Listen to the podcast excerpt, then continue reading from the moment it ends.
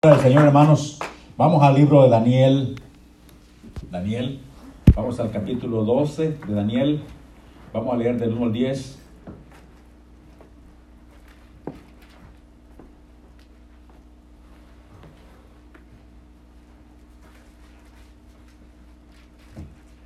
Daniel 12, del 1 al 10.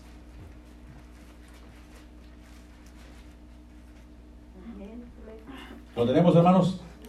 Dice en el nombre del Señor Jesús. En aquel tiempo se levantará Miguel, el gran príncipe que está de parte de los hijos de tu pueblo, y será tiempo de angustia, cual no, cual nunca fue desde que hubo gente hasta entonces. Pero en aquel tiempo será liberado tu pueblo, todos los que esté, se hayan inscritos en el libro. Y muchos de los que duermen en el polvo de la tierra serán despertados, uno para vida eterna y otros para vergüenza y confusión perpetua. Los entendidos resplandecerán como el resplandor del firmamento y los que enseñan la justicia a la multitud como las estrellas a perpetua eternidad. Pero tú, Daniel, cierra las palabras y sella el libro hasta el tiempo del fin. Muchos correrán de aquí para allá y la ciencia se aumentará. Y yo, Daniel, miré y aquí otros dos que estaban en pie, el uno a este lado del río y el otro al otro lado del río. Y dijo uno al varón vestido de lino que estaba sobre las aguas del río, ¿cuándo será el fin de estas maravillas? Y oí al varón vestido de lino que estaba sobre las aguas del río, el cual alzó su diestra y su siniestra al cielo y juró por el que vive por los siglos, que será por tiempo, tiempos y la mitad de un tiempo. Y cuando se acabe la dispersión del poder del pueblo santo, todas estas cosas serán cumplidas. Y, yo oí, mas no entendí, y dije, Señor mío, ¿cuál será el fin de estas cosas? Él respondió, anda Daniel, pues estas estas palabras están cerradas y selladas hasta el tiempo del fin. Muchos serán limpios y emblanquecidos y purificados. Los impíos procederán impíamente y ninguno de los impíos entenderá, pero los entendidos comprenderán. Vamos a orar en el nombre de Jesús. Señor, le damos gracias por tu bendición que tenemos grande, que es tu palabra y tu presencia en nuestra vida. Bendito Dios. Alabado sea usted para siempre, Padre, por tu palabra que hemos dado lectura. Padre, necesitamos ayuda en el nombre de Jesús. Que su Espíritu Santo, Dios mío, nos guíe, nos, eh, nos enseñe tu verdad, tu palabra, tus secretos, Padre, de tu palabra, en tu nombre, tu verdad, revélanos por misericordia que sea guiado por tu presencia en esta hora. En el nombre de Jesucristo, Padre, eh, que, que, todo lo que hagamos sea para la alabanza de tu nombre, Señor, para exaltar su nombre y que sea de beneficio para el oyente, tu nombre, que no somos nosotros los que necesitamos oír tu palabra y todo para la alabanza de tu nombre, Señor. Bendito Dios, bendito Señor, gracias, Señor, bendito el nombre de Jesús. Gracias le damos al Señor. Démosle un aplauso al Señor Jesús, hermanos.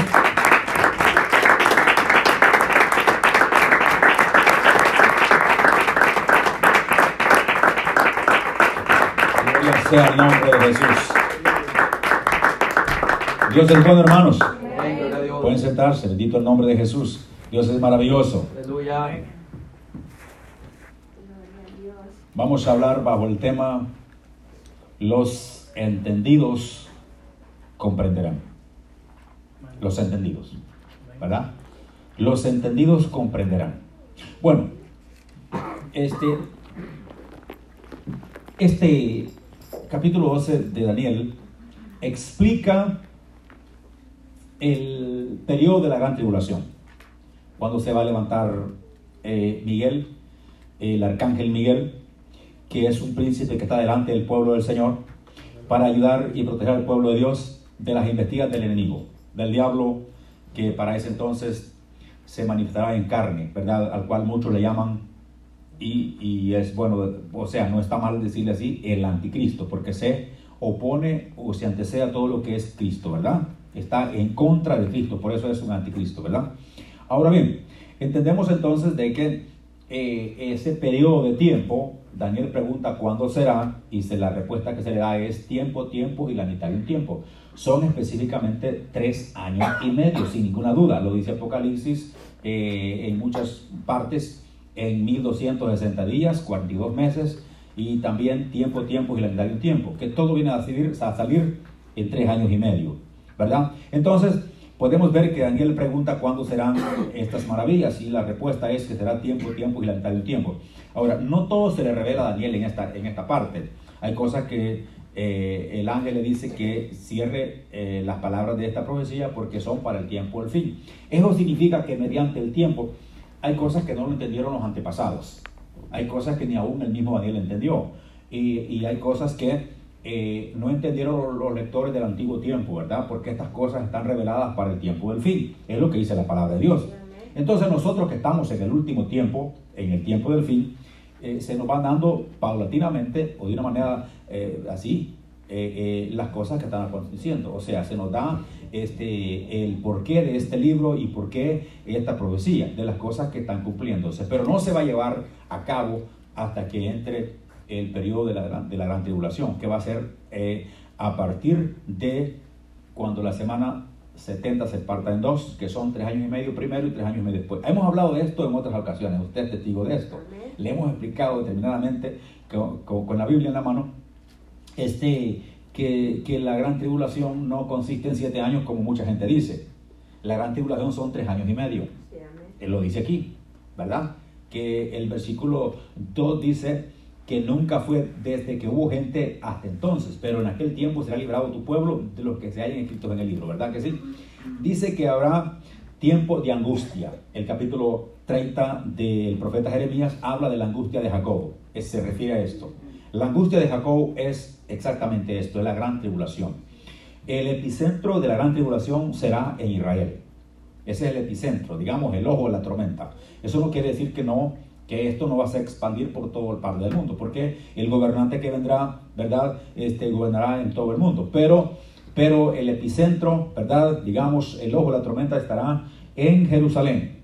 Ese va a ser el punto, eh, digamos, el punto de partida. Ahora bien, podemos ver entonces que este, a este arcángel Miguel este, se menciona también en el capítulo 12 de Apocalipsis, ¿verdad? Eh, cuando hay una gran batalla en el cielo, ¿verdad? Que el, Miguel, Miguel y, sus, y sus seguidores, sus ángeles, pelean contra el diablo, el diablo y sus ángeles, ¿verdad? Y dice que eh, no habrá lugar para el diablo más y sus seguidores, ¿verdad? Entonces, el lanzado juega aquí a ser primitivo, que es el diablo Satanás, ¿verdad? Y también habla este, a Judas en su carta que, que contendía eh, con el, por el cuerpo de Moisés con el diablo, ¿verdad? Este arcángel Miguel. Así es que lo miramos en estas tres ocasiones a este arcángel, ¿verdad? Que, va, que está delante del pueblo del Señor, que es como un ángel protector del pueblo de Israel. Lo, miramos aquí en este capítulo 12. Ahora, eh, eh, hay, hay cosas importantes que tenemos que destacar y esta cosa es que habrá eh, una, digamos, un tiempo angustioso cual no lo ha habido nunca.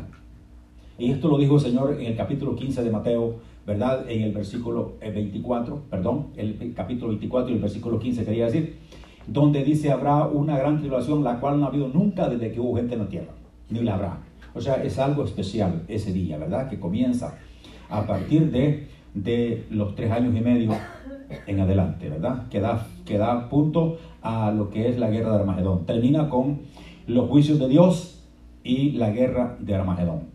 Ahora bien, podemos entender entonces que este, el Señor explicó que cuando veáis en Jerusalén la abominación de Salomón que habló el profeta Daniel, el que le entienda, los que están en Judea huyan a los montes y los que están en la azotea no desciendan para tomar nada de su casa y los que están en el campo no regresen a casa. Eso, eso es porque dice, habrá una, también habló que iba a haber una gran calamidad contra este pueblo.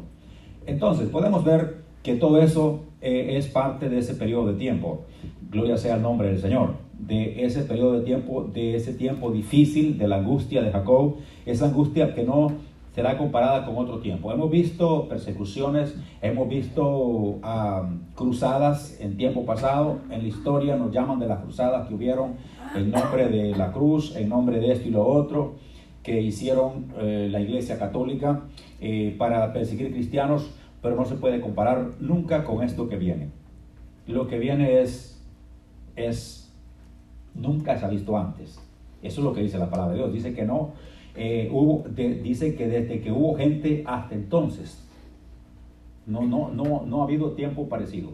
Sí han habido, han habido cruzadas donde, eh, digamos, la historia cuenta que los cristianos los crucificaban con la cabeza para abajo, a las mujeres les sacaban los niños, los, las herían aquí, les sacaban todo lo que tenían adentro, eh, le rajaban, les asaban, les los pechos para que sacaran sangre y luego y luego este, le decían si se trataba de servir al Señor y para que sus maridos pudieran decir, sí, vamos a obedecer a ustedes, pero hubieron hombres que se pararon firmes, hubieron hombres que siguieron alabando a Dios, hubieron hombres que siguieron sirviendo a Dios a pesar de que la muerte estaba enfrente, ¿verdad? Eso fue lo que hizo la iglesia popular, la iglesia católica en las cruzadas, matar cristianos, matar gente, ¿verdad que sí? Eso lo puede ver usted en enciclopedia, lo puede ver en historia, eso está ahí, ¿verdad? Eh, este, y en todas las cruzadas que hicieron. Este, y bueno, eh, este, podemos ver entonces que, que sí se puede servir a Dios en tiempo de persecución. Sí se puede servir a Dios en tiempo de oposición, sí se puede servir a Dios en tiempo de estar, eh, este, digamos, bajo opresión. Sí se puede, ¿verdad?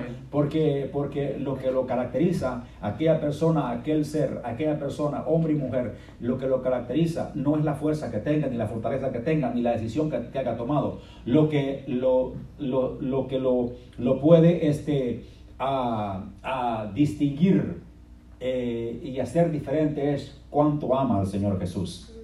¿Verdad? Cuánto amamos a Dios. Eso es muy importante. Si está en nosotros, cuánto amamos al Señor Jesucristo y cuánto estamos dispuestos a pagar por Él. ¿Verdad? ¿Cómo estamos dispuestos si amamos a Dios? Por eso el Señor eh, en el último, parece que es el último capítulo, no estoy muy seguro, de, eh, de, Juan, que el Señor habla con Pedro y dice, este, me ama más que esto, Pedro. ¿Verdad? A la tercera vez Pedro lloró porque el Señor estaba preguntando, ¿me ama más que estos, Pedro? ¿Me ama más que estos? El Señor quería estar seguro, sí, ¿verdad? Bueno, Pedro quería oírlo de su boca, que Pedro le confesara que sí le amara, ¿verdad? Y Pedro dijo, tú, tú sabes que te amo, Señor. O sea, usted sabe que le amo.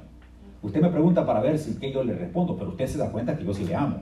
¿Verdad que sí? Dios le pregunta a uno ciertas cosas pero para ver que uno responde, pero Él conoce nuestro, nuestro interior, Él sabe si le amamos o no le amamos, Él sabe si estamos dispuestos a pagar el precio por Él o estamos dispuestos a no seguir adelante, ¿verdad? Porque quiera, el que quiera salvar su vida en este periodo de tiempo, la perderá.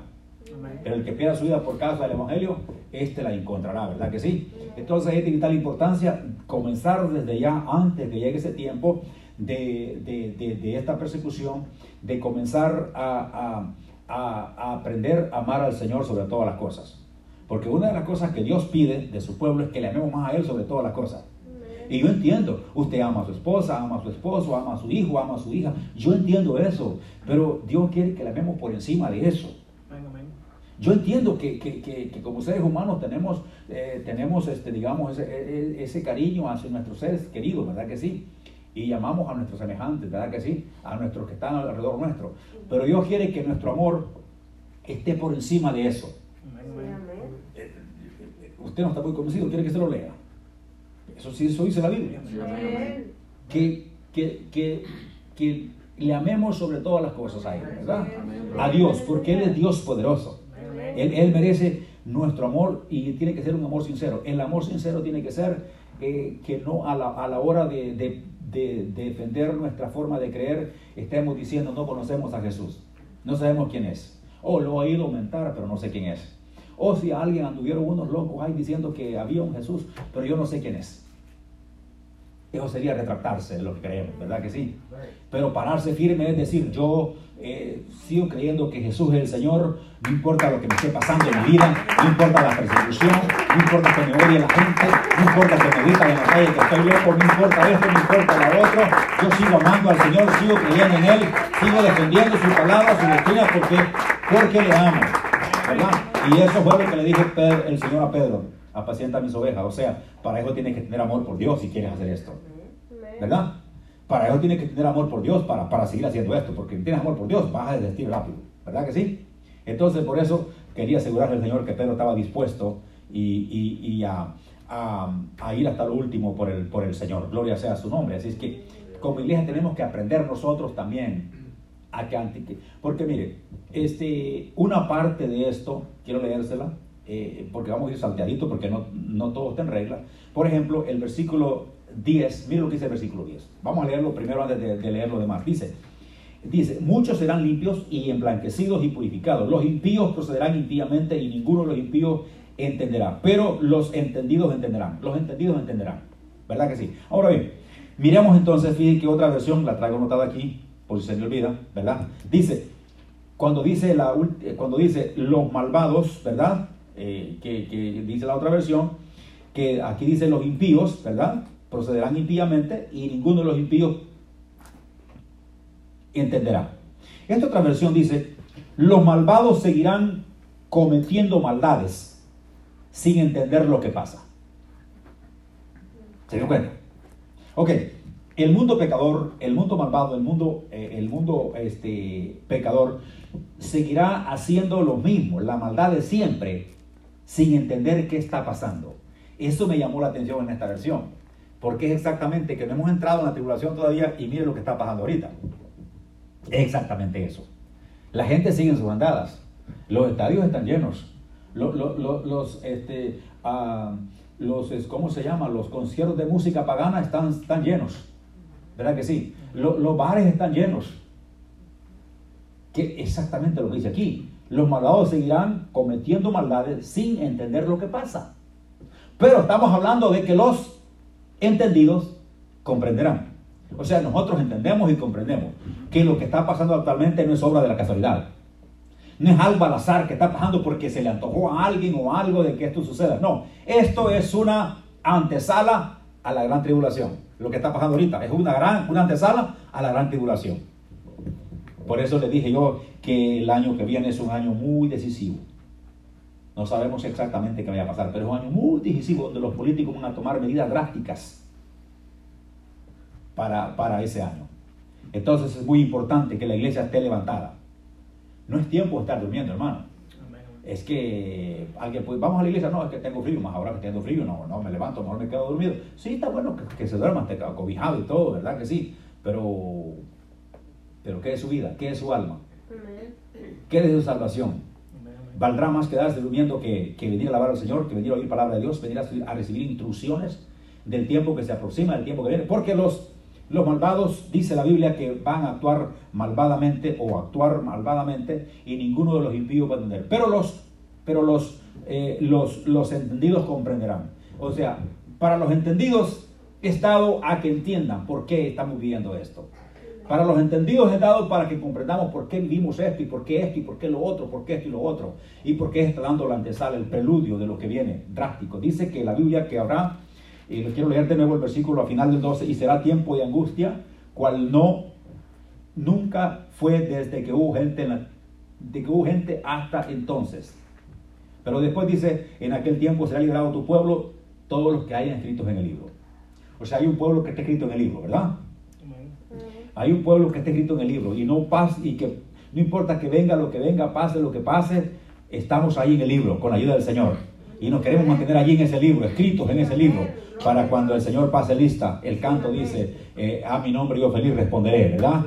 Cuando el, nombre, el Señor Jesús esté ya pasando lista, gloria al nombre del Señor. Eh, tenemos que ser fuertes y valientes. Ahora, eh, quiero evadir la parte donde habla de la resurrección de que, muchos de los que duermen el pueblo se levantarán, unos para confusión perpetua y otros para, para vida eterna, ¿verdad? Este, vamos a evadir el versículo 2 porque eso habla de la, de, la, de, la, de la resurrección de vivos y de muertos, ¿verdad? Ahora bien, pero sigamos en el versículo 3. Los entendidos resplandecerán. Hablando de entendidos otra vez. Qué importante ser entendido. Qué importante es prestar atención a la palabra de Dios, porque eso nos hace entendidos. Los entendidos resplandecerán como el resplandor del firmamento y los que enseñan la justicia a la multitud como las estrellas a perpetua eternidad. Los entendidos, el que entienda, el que tiene oídos para oír, oiga, dijo el Señor. Amén. Porque es importante, cuando Él hablaba, cuando Él enseñaba, el que tenga oídos para oír, oiga. Y Apocalipsis dice, el, que tenga oídos para oír, oiga lo que el Espíritu dice a las iglesias, ¿verdad que sí? A la enseñanza que está dando el Señor a su pueblo, amén. Es de vital importancia, que los entendidos van a resplandecer como el resplandor del firmamento, ¿verdad? Es lo que, los que, el, el entendido. Pero los demás, los, los, impíos van a actuar impíamente y ninguno de los impíos va a comprender, va a entender. Y ninguno de ellos se va a dar cuenta de lo que está pasando. Van a seguir siempre en las andadas, van a seguir siempre en lo mismo, pensando que lo que está pasando, hermanos, esto que vivimos ahora, no es, no es nada que, que tengamos que ignorar. Es algo que alguien nos quiere decir algo. Es como, como un telegrama, como un llamado de alerta, que, que nos pongamos eh, con una mirada puesta, que esto es algo que, que, nos va a llevar a, de esta etapa pasamos a otra. Ese es el problema.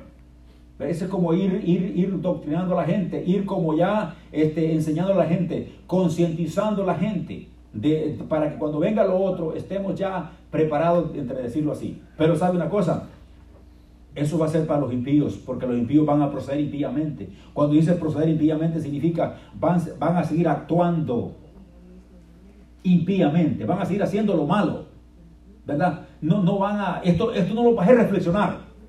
Todo lo que pasa no lo va a cambiar de idea, van a seguir lo mismo. Pero los que entienden, los entendidos van a comprender.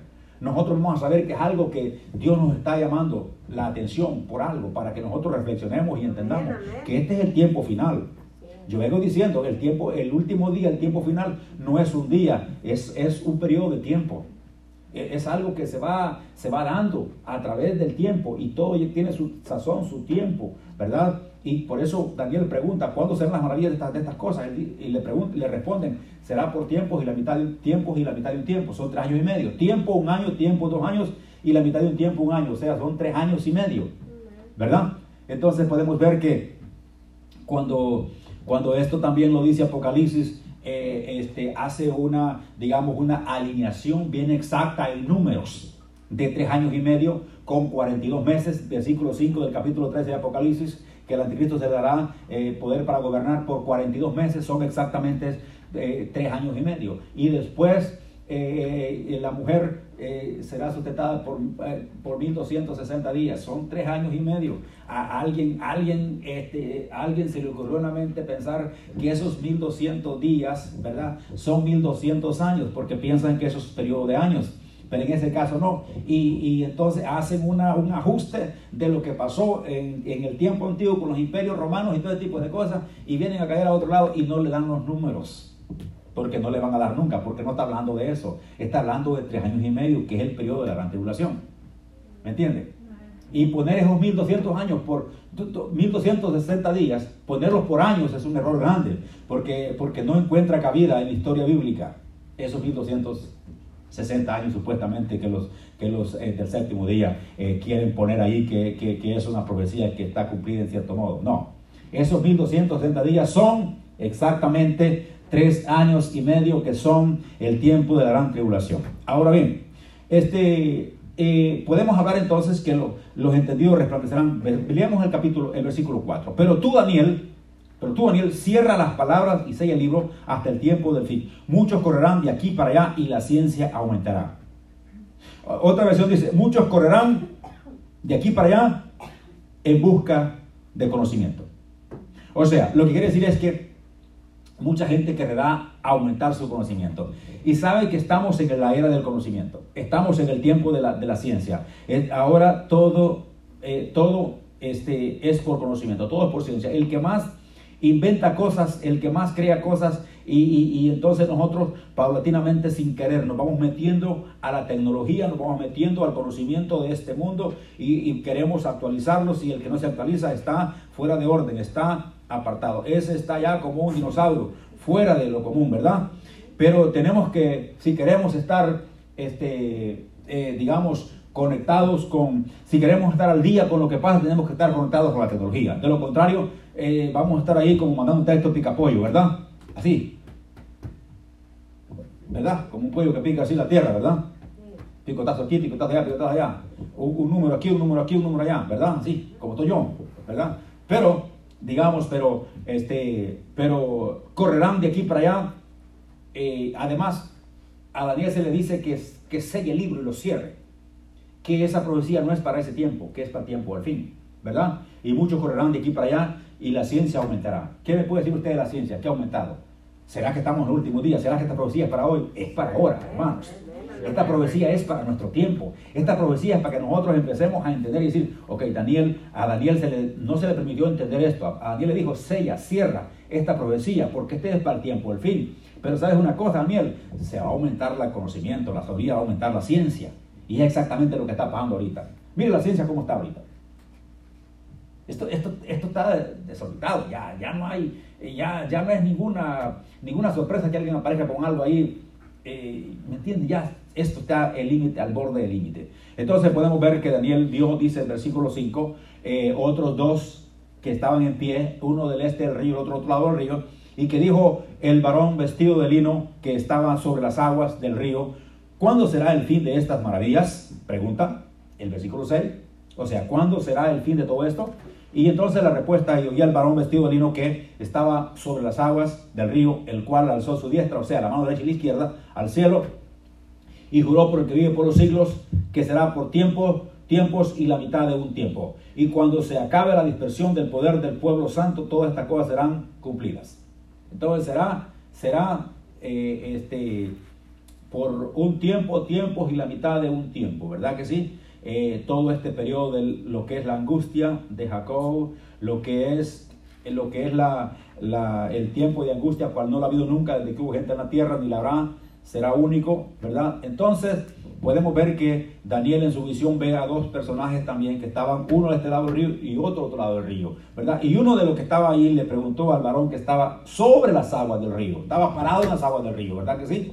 Y entonces le preguntó cuándo serían estas cosas y el que estaba sobre las aguas del río dice que alzó sus manos, ¿verdad? Su diestra y siniestra significa la mano derecha y la izquierda y juró por el que vive por los siglos que será por tiempo, tiempo y la mitad de un tiempo y cuando se acabe el poder del pueblo de Dios, ¿verdad? O sea, es la persecución, cuando el pueblo ya no resista, cuando se acabe, eh, cuando se acabe eh, la dispersión del poder del pueblo santo, cuando el pueblo de Israel ya no, ya no aguante, no permita ya que eh, otra invasión más o otra, digamos, investida del enemigo que ya esté casi vencido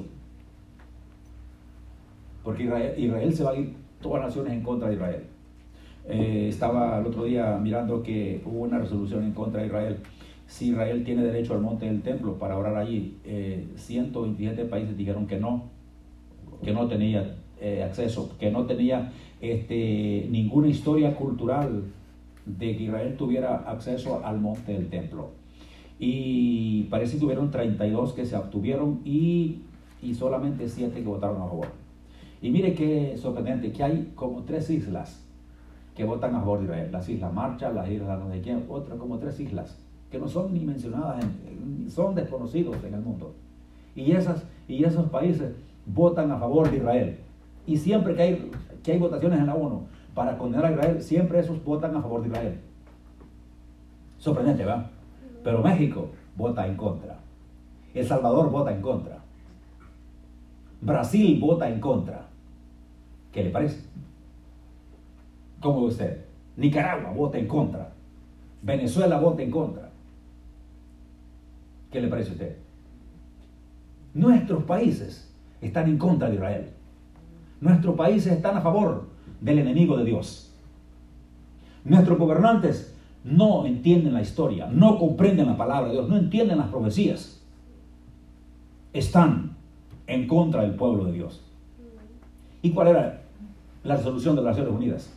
Bueno, obligar a Israel que desista de orar en el monte del templo, que no tienen permiso de hacerlo porque ellos no tienen ninguna historia para estar ahí, que, y le dejaron el nombre con el nombre musulmán, al-Sharaf, ¿verdad? Al monte del templo, y que los judíos no tienen acceso ahí, solamente los, los, los, los musulmanes. Usted y yo que hemos leído la Biblia, usted sabe que eso no es cierto.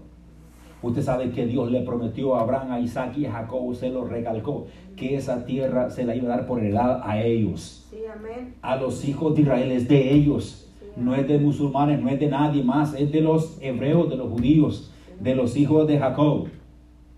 Y ese es el pleito que hay ahorita, actualmente, ¿verdad? Eh, Irán queriendo fabricar bombas atómicas para destruir el pueblo de Dios, ¿verdad? Eh, ahorita se está levantando el grupo Hamas que tiene, que tiene una guarnición en el sur del Líbano. Estamos hablando de Hamas, que vive en la franja de Gaza. No estamos hablando de Hezbollah, de Hamas. Tiene una guarnición en el sur del Líbano para atacar a Israel del norte y, de, atacarlo también del, del oeste, de la franja de Gaza. O sea, se está dando todo para la invasión a Israel. Las naciones se están preparando, los enemigos de Israel están preparando, se están, se están este, conglomerando para, este, para ir en contra del pueblo del Señor.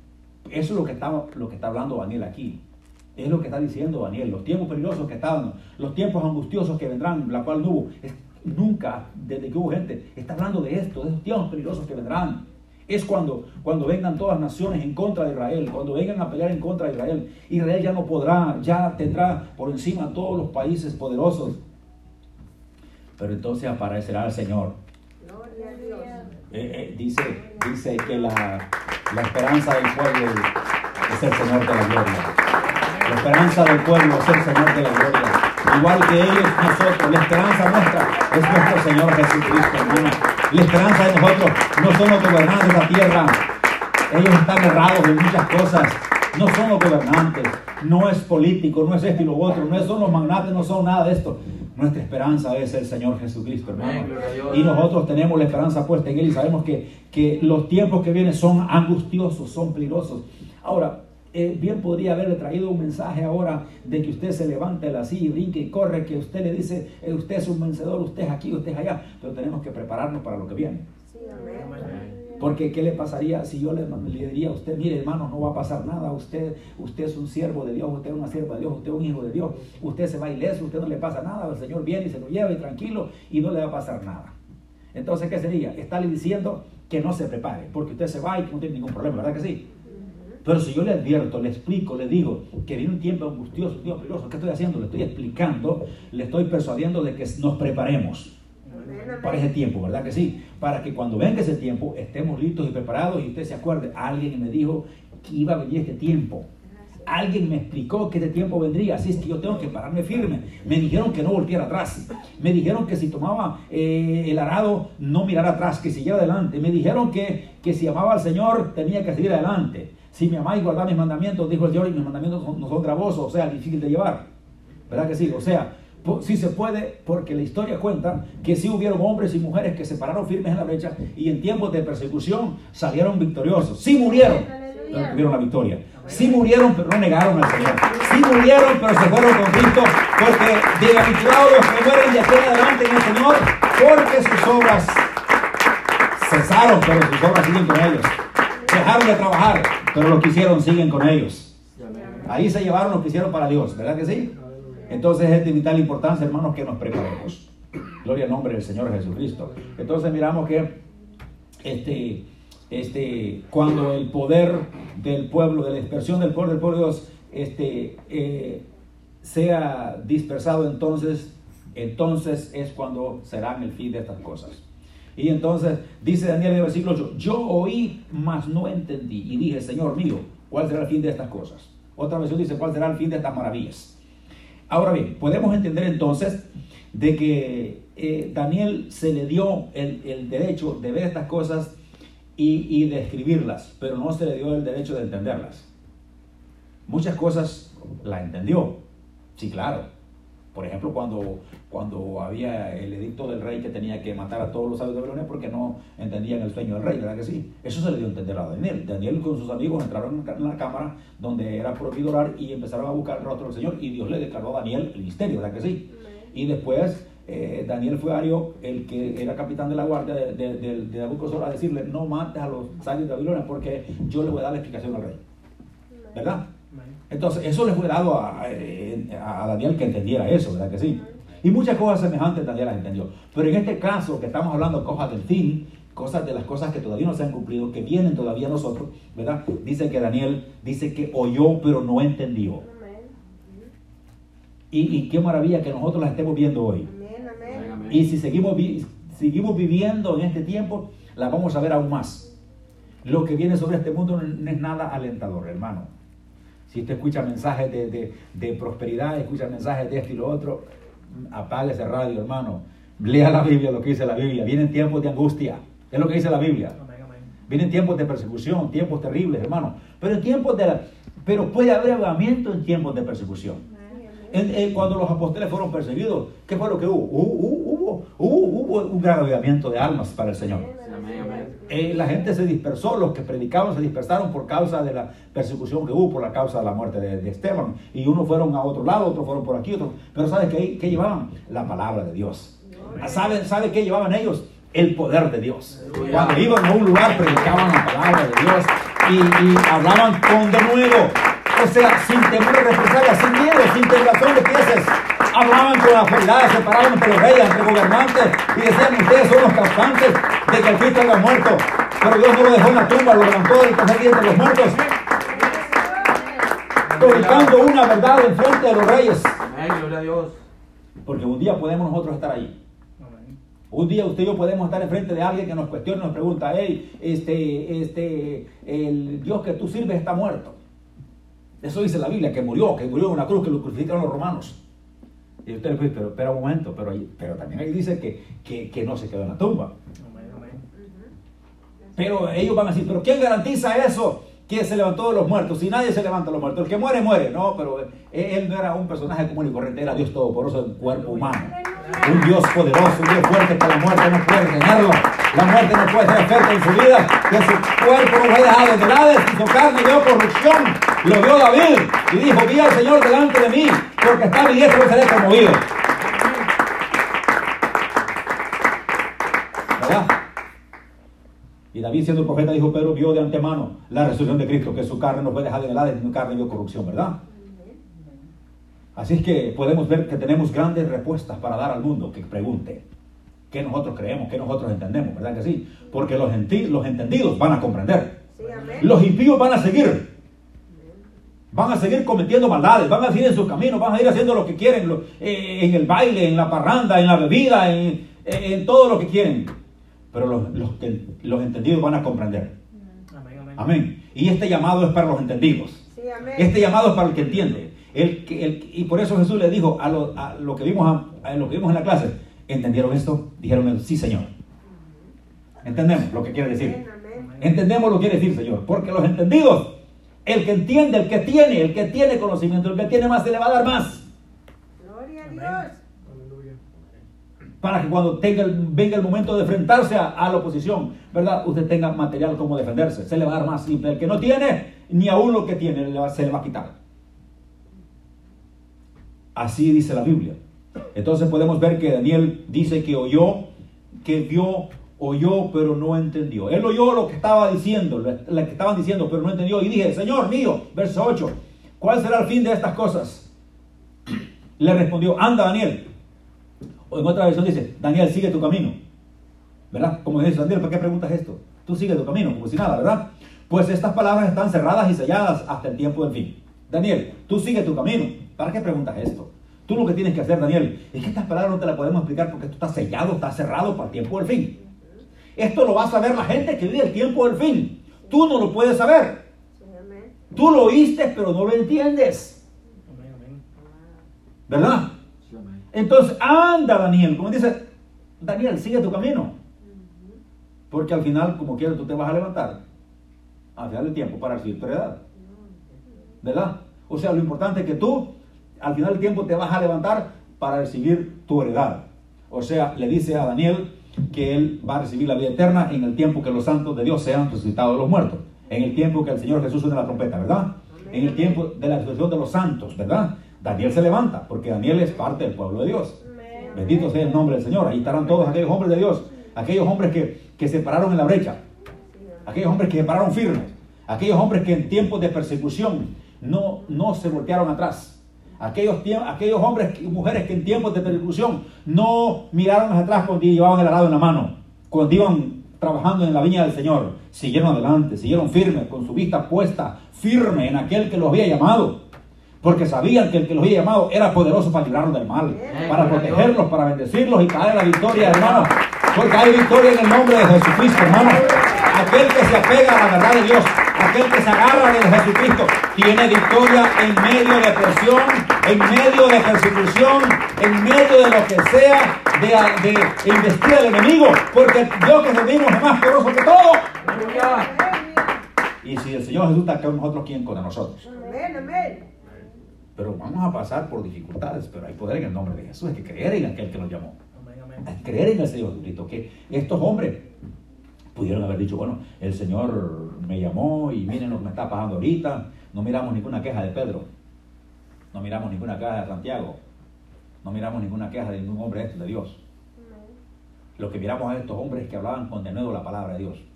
Hablaban con autoridad, sin temor, sin nervios, ¿verdad? Hablaban con una determinación de lo que querían decir. No estaban tutubiantes, como diciendo, ah, quizás, tal vez, ¿será que se levantó? De unos dicen que se levantó y dicen, ellos dijeron, nosotros somos testigos.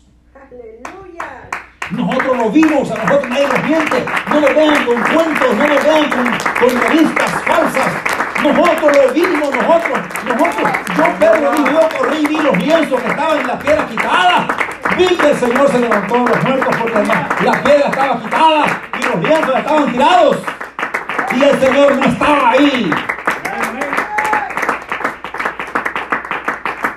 Bueno, estas palabras no les iban a caer bien a los que estaban oyendo, a los adversarios del Señor, a los que querían matar, los querían, y, y tampoco le van a caer bien cuando usted y yo hablemos del Señor Jesucristo a esta generación. ¿Verdad? Pero eso no, es lo, eso no es lo que importa. Lo que importa es dos cosas importantes. Declarar la verdad del Señor Jesucristo con autoridad y poder, con denuedo. Y el otro punto es que la gente entienda que hay salvación en el nombre de Jesús. Que la gente entienda que no está todo perdido. Y allí resta de ellos si quieren cambiar. Si quieren seguir al Señor o quieren seguir la misma vida. Porque los, los malvados van a seguir pecando. Los malvados van a seguir en sus andadas de siempre. Lo dice la Biblia. En el último versículo, el 10 que tenemos aquí. Los malvados van a seguir. Los inicuos los perversos, los van a seguir eh, este, cometiendo pecados en su iniquidad, en su maldad, pero los entendidos comprenderán. Gloria al nombre del Señor. Leamos lo que dice entonces el versículo 10. Dice, muchos serán limpios y emblanquecidos y purificados. Los impíos procederán impíamente, o sea, actuarán sin piedad. ¿Verdad? Y ninguno de los impíos o malvados, como le quiera llamar, entenderá, pero los entendidos comprenderán. O sea, muchos. La Biblia dice que muchos serán limpios. Esto dice aquí, versículo 10, el principio. Muchos serán limpios y emblanquecidos y purificados. Y esa es la razón, la causa por la que viene la persecución. Para purificar, para limpiar, para blanquear al hombre y la mujer de Dios. Gloria a Dios. Ese, ese es como un test. ¿Verdad? Tenemos que pasar para ahí para ser purificados, para ser limpiados, para ser emblanquecidos. ¿Verdad?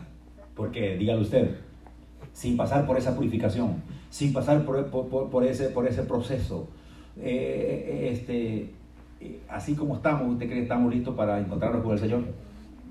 ¿No será que nos dice, nunca te conocí, no sé quién eres? ¿No, será que nos dice el Señor, si, así como estamos ahorita, si tuviéramos que enfrentarnos a Él, ¿será, será que nos dice el Señor, pero yo nunca te conocí? Porque mucha gente está esperando. Dice, el Señor puede ir ahorita. Y la pregunta es, ¿estás preparado? ¿Are you ready? ¿Ah? ¿Estás listo? ¿Estamos listos así como estamos? Que a veces tenemos una pie, un pie en la iglesia y otro en el mundo que tenemos un pie en, la iglesia del Señor y otro pie allá, pensando siempre en las cosas del mundo, haciendo las cosas que no le agradan a Dios. ¿Y si estamos listos? Y el, mundo religioso está esperando al Señor ahorita y dice, el Señor puede ir mañana, puede ir hoy, prepárate, alístate. No predican de esto. No predican que hay que prepararnos. Porque, porque, porque, porque tenemos que, que pasar. Dice, muchos serán emblanquecidos, serán limpios, serán purificados. Muchos serán emblanquecidos, muchos. Por, por eso pasaremos por esto, para ser emblanquecidos, para ser limpios, para ser purificados. Para que cuando salgamos, es como que, como que alguien lo eh, meta a alguien en, un, en una este, purificadora de algo y lo meta y ya lo, lo, entra todo bronco, todo, todo, ¿verdad? Y lo saca ya bien pulidito cuando salga. Sale bien pulidito, bien limpio, bien, ¿verdad? Listo, apto para eh, para levantarse, para oír la trompeta. ¿Verdad? Pero ahorita nosotros tenemos un problema grande.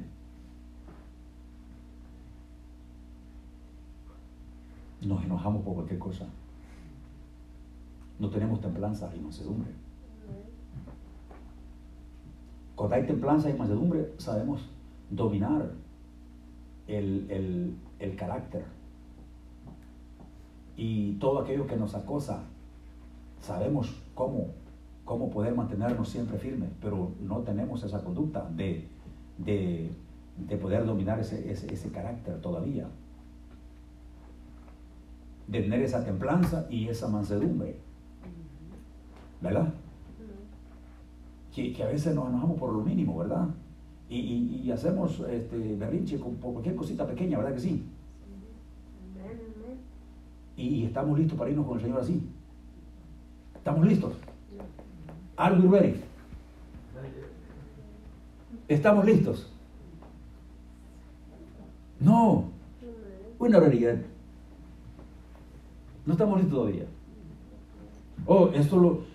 Alguien va a decir, esto es lo la primera vez que oigo un predicador que dice que no estamos listos. Y todos están diciendo que están listos, que ya quieren irse todos y que el Señor viene mañana o pueden ir más tarde o pueden ir dentro de una hora, media hora, 15 minutos y que ya viene y que ya es que estamos listos. Y que es el único predicador que está loco que dice que no estamos listos. Porque todos dicen que están listos. Pero si dice que no estamos listos, está loco ese tipo. ¿A quién predica ese? ¿Y qué es lo que piensa? ¿Y qué es lo que lee? ¿Qué dice que no estamos listos?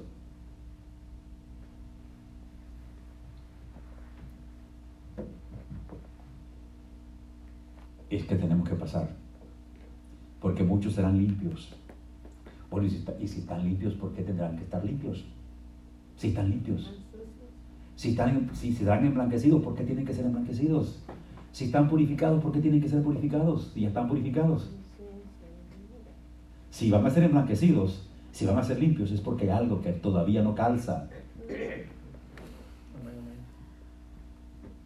Si van a ser purificados, es porque todavía falta algo que hay que pulir en el ser, que no está completamente pulido. ¿Sabe que e, ese, detalle es más como, como cuando alguien tiene un esmeril y está tratando de dejar una pieza bien que se vea bonita, que tal vez alguien hizo un chicharrón.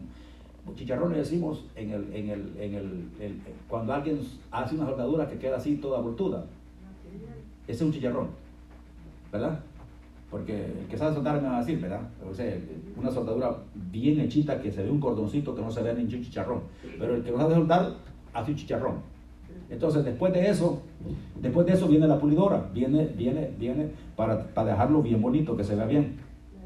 Entonces, esa es la purificación, a modo de devastar lo que no sirve. ¿Verdad? Con el esmeril, devastar lo que no sirve, quitar lo que no sirve para que se vea bien la soldadura, ¿verdad que sí? Y lo, está purificando, lo está dejando limpio, lo está dejando bueno, ¿verdad? Le está quitando todo lo que no sirve. Alguien va a decir, pero yo no sé qué de soldadura, hermano, está dando soldadura. Nada, pues agarra en esmeril y empieza a lijar un, un fierro y déjalo bonito. ¿Verdad? Entonces podemos ver que pasaremos por eso. Tenemos que prepararnos, tenemos que alistarnos tenemos que estar, porque los impíos van a proceder impíamente y ninguno de los impíos va a entender. Los malvados seguirán continuamente pecando de la maldad sin saber o entender lo que está pasando. Pero usted y yo entendemos lo que está pasando. Usted y yo comprendemos que lo que está pasando no es nada de la casualidad. Dios nos está mandando un mensaje. Dios nos está llamando, diciendo, pueblo, prepárate. Iglesia, te prepárate. Iglesia, levántate del sueño. No, pero muchos otros milones ahorita en la iglesia, y no solamente aquí, en todas partes, muchos muchos milones. Y cuando digo milones no estoy diciendo que lo que queda en la casa, sino que están durmiendo espiritualmente. Que están viendo las cosas como si este mundo hubiera durado mil años más, o yo no sé cuánto. Están viendo las cosas bien fríamente. Cuando es tiempo de levantarse, es tiempo de levantarse del sueño, ¿no dice Pablo que lo del sueño? Tú que duermes, levántate para que te alumbre Cristo, ¿no dice eso? Sí, amén. ¿Por qué? Porque ve el sombrío, ve, ve la, la, eh, el, actuar de tanto creyente que, no, no quiere tomar las cosas este, como, como deben de ser, sino que como, como al azar, como tal vez como quizás, no, no, esto ya terminó de tiempo. Ahora es tiempo de meterse con todos los zapatos. Hoy es tiempo de buscar a Dios. Hoy es tiempo de pedir perdón a Dios. Es de decirle a Dios que nos perdone, que nos ayude, que nos libre, que nos dé la fuerza, la fortaleza, la unción, el gozo y la paz y la tranquilidad, la templanza y la mansedumbre para poder soportar. Si no soportamos cositas entre nosotros mismos que nos enojamos por cualquier cosa, que vamos a soportar, miramos, si miramos a alguien con un hacha que nos tenga apuntados ahí, o que nos quiera matar, es una guillotina, porque servimos a Cristo. Si no podemos soportar cualquier ironía de alguien, cualquier agravio de alguien, y nos enojamos por cosas pequeñas y andamos mucho tiempo enojados con alguien porque nos dijo algo, porque vimos algo, ¿qué será si alguien nos apunta con, con una metralleta y nos dice si, si, si no eh, rehusas a Cristo, te voy a matar ahorita mismo.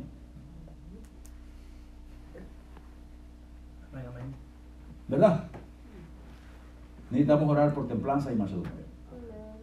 Templanza y mansedumbre. Amén. Para que podamos soportar el tiempo que viene. Y podamos verlo con una tranquilidad, como lo vieron los apóstoles, como lo vieron hombres de Dios, mujeres, hombres de Dios, hombres fuertes, hombres, y ellos depositaron su confianza en el Señor.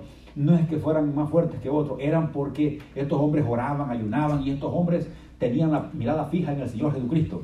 Y era el Señor quien los levantaba, les ayudaba y les bendecía, porque Él los había escogido y el Señor nos ha escogido también a nosotros. Nosotros no somos un pueblo particular. Nosotros no somos una gente, un pueblo que se le antojó a alguien venir y predicar y decir, hagamos un grupo de gente que hagamos una iglesia. Nosotros somos la continuación, tenemos las enseñanzas primitivas del pueblo de Dios. somos la continuación de la iglesia primitiva, hermano. Creemos como ellos creen. Creemos que hay un solo Dios, un solo Señor, un solo bautismo, una sola fe. Creemos que el Señor Jesucristo es Dios poderoso, que vino en forma de hombre a la tierra, que murió por nuestros pecados y se levantó con los dientes de los muertos. Y que el Dios eterno y poderoso despojó de su vestimenta y vino en forma de siervo a morir por nosotros. Creemos como creíamos apóstoles.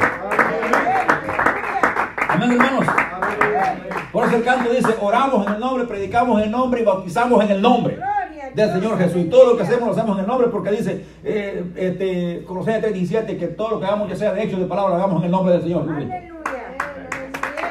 Colosenses 3:17. Todo lo que hay que de hecho de palabra, hacerlo en el nombre del Señor Jesucristo. Amén. Y es por eso que dice, canta y alaba en el nombre de Jesucristo. Y esto no le gusta al enemigo. El enemigo dice allá, ok, van, salgan predicadores de todas las especies, de, todo, de todos los tamaños, de todo, de todo el linaje. Salgan un montón de predicadores ahí engañando a la gente, pero no prediquen en el nombre de Jesucristo. Es lo que, es lo que está viendo el mundo ahorita. Salgan apóstoles, salgan profetas, salgan con nombres ahí. ¿Quién le dio ese nombre de profetas? ¿Quién le dio ese nombre de apóstol? ¿Quién le dijo usted es un apóstol? ¿O quién le dijo usted es un profeta? Pero usted ve el apóstol fulano. Algunos hasta mal hablados y son profetas. Algunos maldicientes y son profetas. Hablan vulgaridades y son profetas. Y la gente no entiende. Es profeta fulano. Profeta. El apóstol fulano. ¿Ah? Pero es lo que el diablo quiere. Entorpecer a la gente. Engañar a la gente. Con este tipo de gente. Amén. Y entonces lo que pasa es que, que, el diablo en aquel tiempo con los apóstoles también quería hacer lo mismo como está haciendo hoy. Ustedes prediquen, que hagan números y salgan, griten lo que quieran, hagan estos números y todo no prediquen en el nombre de Jesucristo.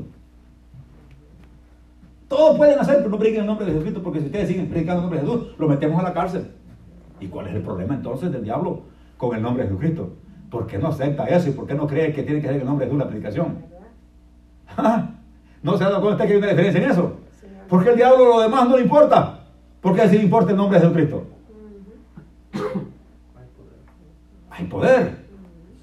Amén, porque es el plan de salvación del Señor Jesucristo, de Dios Todopoderoso, amén.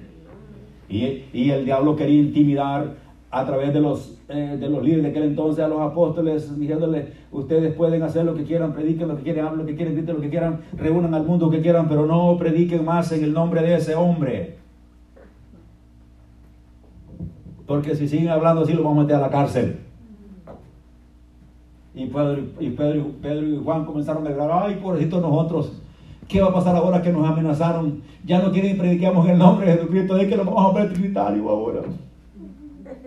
Vamos a predicar todo lo que la gente dice, lo que los demás predican, ya no vamos a predicar el nombre de Jesús porque los tienen amenazados a muerte. ¿Eso fue lo que dijeron? No. Dijeron, no. Podemos dejar de decir lo que hemos visto y lo que hemos oído con nuestros ojos. No podemos. No podemos, no podemos. No me pida eso, que no puedo hacerlo. Amén, hermanos. Y siguieron predicando y, dijo el diablo, estos ni, estos ya amenazando los quieren hacer caso, estos tipos los mete a la cárcel y metió a Pedro a la cárcel, pero allá llegó un ángel y lo sacó. ¿Entienden? ¿Verdad? Y, y, y después dijeron, pues esto no, ni aún así entienden. Voy a ver si matando a uno de ellos tal vez así entienden. Y Herodes mató a Santiago a espada. ¿Verdad? Dijo el diablo, tal vez matándolo uno de estos apóstoles, tal vez así los demás eh, empiezan a desistir y no siguen hablando. No, si esto como que le, echó más leña al fuego. Aleluya. comenzaron a ver que era el diablo que estaba interesado en parar la predicación. Y siguieron predicando con de nuevo la palabra del Señor. Siguieron predicando con... Hermano, es que eso es lo que viene. Eso es lo que se aproxima, hermano. Y por eso les digo esto, se aproxima.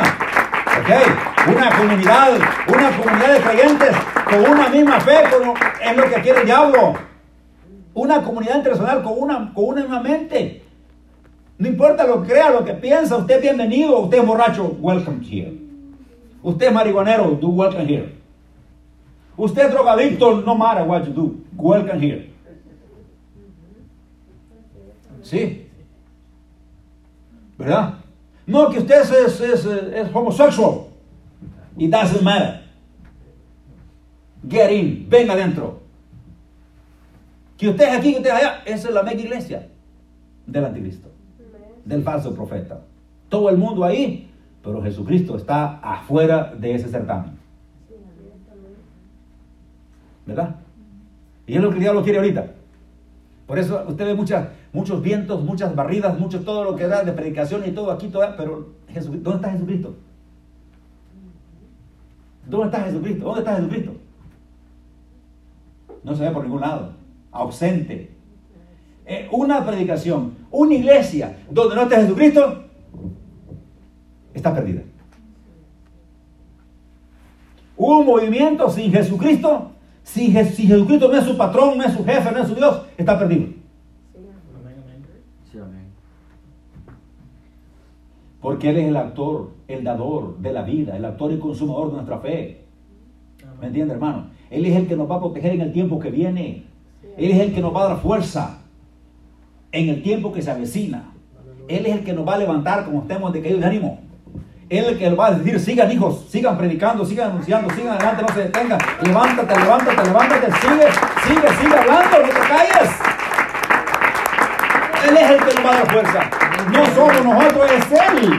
Por eso digo que una iglesia, un pueblo, un movimiento sin Jesucristo, si Él no es su patrón, si Jesús no es el centro de la predicación, está perdido. Un día se le va a acabar la voz. Mire, voy a terminar con esto. Los, dice aquí que los entendidos van a entender, ¿verdad? Ellos van a comprender. Mire, ¿sabe cuál es el problema más grande? Que puede pasar a una congregación del Señor Jesucristo. Que es en tiempos de persecución no se vea la mano de Dios en su vida y que usted tenga que luchar por seguir adelante y que la gente le diga, bueno, ¿y dónde está Jesús que decías que te guardaba y te protegía? ¿Dónde está Jesús que decís que es tu Dios y que Él dio su vida por ti, que te ama grandemente? ¿Y dónde está? Mira lo que está pasando ahorita. Mira, mira lo que está pasando, mira cómo te persiguen, te echaron a la cárcel, mira, mira, te quedaste sin nada, mira lo que hiciste, te quieren matar, te mataron a fulano, mira, ¿y dónde está tu Dios? Ahí. Ahí. Ahí es el momento que tiene que sacar con buen escriba el buen tesoro, cosas viejas y cosas nuevas. Ahí es donde un escriba docto, con conocimiento, va a decir, bueno, pero el hecho de que esté pasando esto, el hecho de que esté sufriendo no dice que Dios no está conmigo. El hecho de que esté sufriendo esto que no que, que, que yo no estoy sirviendo a Dios. Es lo contrario. Es porque Dios me está permitiendo esto para ser purificado, para ser emblanquecido, para ser limpio, para ser, ¿verdad?, moldeado como Él quiere que esté para su venida. Vamos a levantar las manos, hermano.